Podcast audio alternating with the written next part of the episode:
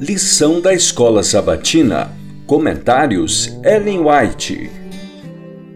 A promessa. A aliança eterna de Deus. Lição 4. Uma aliança eterna.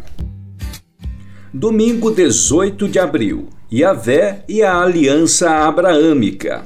Após o dilúvio, as pessoas se espalharam novamente sobre a terra e a perversidade também aumentou. A idolatria se tornou quase universal. Então, o Senhor deixou finalmente que os transgressores empedernidos seguissem seus maus caminhos, enquanto escolhia Abraão da linhagem de Sem e o tornava o defensor de sua lei para gerações futuras. Naquela época, a idolatria estava se introduzindo rapidamente e conflitando com o culto ao verdadeiro Deus. Abraão, porém, não se tornou idólatra. Embora seu próprio pai estivesse vacilando entre o culto verdadeiro e o falso, e falsas teorias e práticas idólatras estivessem misturadas a seu conhecimento da verdade, Abraão se manteve livre desse comportamento irracional. Ele não se envergonhava de sua fé e não fazia esforço nenhum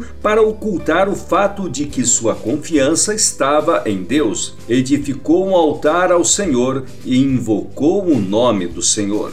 Se não fosse possível que os seres humanos, sob a aliança abraâmica, guardassem os mandamentos de Deus, toda pessoa dentre nós estaria perdida. A aliança abraâmica é a aliança da graça. Pela graça sois salvos. Efésios 2:8, João 1 versos 11 e 12. Comentários de Ellen White no Comentário Bíblico Adventista do Sétimo Dia, volume 1, página 1092.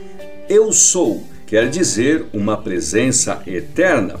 O passado, o presente e o futuro são a mesma coisa para Deus. Ele vê os mais remotos acontecimentos da história passada e o longínquo futuro que tão clara visão como vemos nós as coisas que ocorrem diariamente. Não sabemos o que se acha adiante de nós, e se soubéssemos, isso não contribuiria para nosso bem eterno. Deus nos dá uma oportunidade de exercer fé e confiança no grande Eu Sou. Comentários de Ellen White, no Comentário Bíblico Adventista do Sétimo Dia, volume 1, página 1099. A palavra de Deus a nós é: abençoar-te-ei, e tu serás uma bênção. Gênesis 12, 2. Maravilhosas, maravilhosas palavras quase além do alcance da fé. O Criador de todos os mundos ama os que se consagram ao seu serviço, assim como ama a seu Filho. Mesmo aqui e já agora, seu misericordioso favor nos é concedido nessa maravilhosa extensão. Ele nos conferiu a luz e a majestade do céu e com ele nos doou todo o tesouro celestial. Assim como nos prometeu para a vida futura, concede-nos nobres dons nesta vida. Como objetos de sua graça, deseja que desfrutemos tudo que nos enobrecerá e elevará o caráter. Ele espera infundir na juventude poder de cima a fim de que possam permanecer sob a ensanguentada bandeira de Cristo, para trabalhar como ele trabalhou, a fim de dirigir as pessoas às veredas seguras, para colocar os pés de muitos sobre a rocha dos séculos.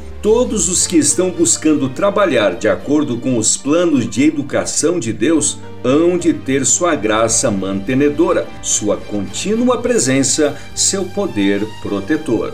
A Ciência do Bom Viver, página 405.